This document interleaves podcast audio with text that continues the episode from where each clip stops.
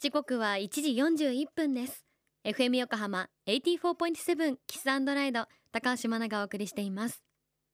この時間は守ろう私たちの綺麗な海。FM 横浜では世界共通の持続可能な開発目標 Sustainable Development Goals SDGs に取り組みながら14番目の目標海の豊かさを守ること海洋ゴミ問題に着目。海にまつわる情報を毎日お届けしています。今週は昨年末世界の生物多様性の3分の1を保護するという歴史的な合意で閉幕した国連生物多様性条約第15回締約国会議 COP15 について国際自然保護連合日本委員会副会長兼事務局長の道家哲平さんのインタビューをお届けします。先月12月7日からカナダのモントリオールで開かれた COP15 会期中にもレッドリストの最新版が発表されたり出席していた西村明宏環境大臣が途上国の生態系保護支援のために日本は2025年までの3年間で1170億円を拠出すると表明したりとさまざまなニュースが飛び込んできました。そんな世界からも注目されていた現場に行ってらっしゃった道家さんですがまずは国際自然保護連合とはどんな団体なのか教えていただきましょう。皆さん、こんにちは。国際自然保護連合日本委員会の東家哲平と申します。国際自然保護連合は、英語の名前で IUCN、インターナショナルユニオン・コンサベーション・オブ・ネイチャーという名前の団体です。コンサベーション・オブ・ネイチャー、自然の保護ですね、のためにインターナショナル、国や国の間、あるいは国を超えて、そしてユニオン、もともとの意味は一つになるという意味なので、まあ、自然保護のためにまあ、国や国の間や国を超えて皆が一つになるために何が必要か、えそういったものを世界的に学び合い、提供し合っている、そういう組織になります。IUCN の設立は1948年になります。戦後間もなくです。IUCN はですね、国だけではできない多くの仕事を国や NGO と一緒になって取り組んでいるような組織になります。例えば、世界自然遺産ってありますよね。日本でも知床とか小笠原だとか。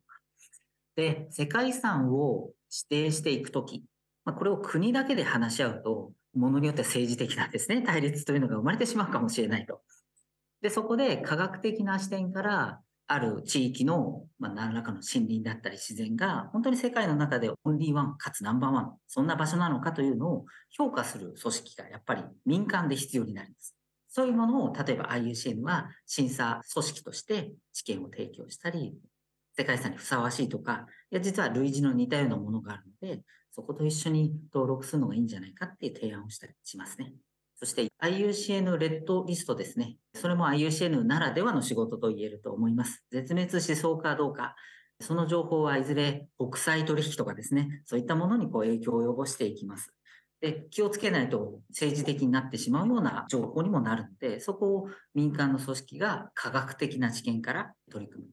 ただ、生き物がどこにいるかいないか減ってるかみたいな情報は、国の調査機関が持っている時もありますし、NGO が調査している時もありますし、研究者が調査している時もありますし、ですので、そういう自然保護に関わる情報や、まず情報の調査に関わる人たちを一度に返して、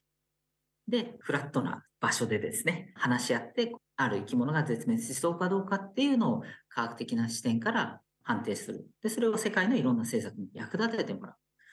ていうことも IUCN ですね、国際自然保護連合の特徴的な仕事でもあるかなと思います。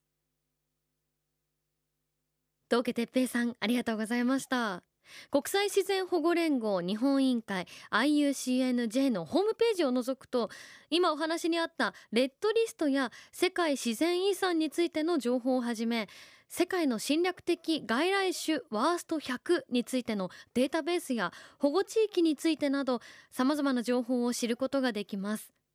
また日本自然保護協会のホームページでは道家さんによる COP15 のリポートも掲載されていますのでぜひ覗いてみてください。後ほど FM 横浜特設サイト海を守ろうからもリンクを貼っておきます。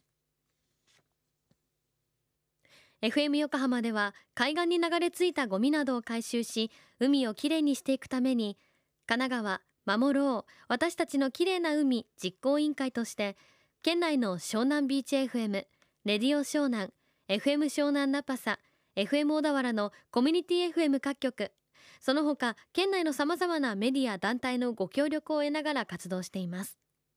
また日本財団の海と日本プロジェクトの推進パートナーでもあります。FM 横浜守ろう。私たちの綺麗な海チェンジフォーザブルー。明日は今回の COP15 ではどんな歴史的な合意がされたのか詳しく道家さんに教えていただきます。お楽しみに。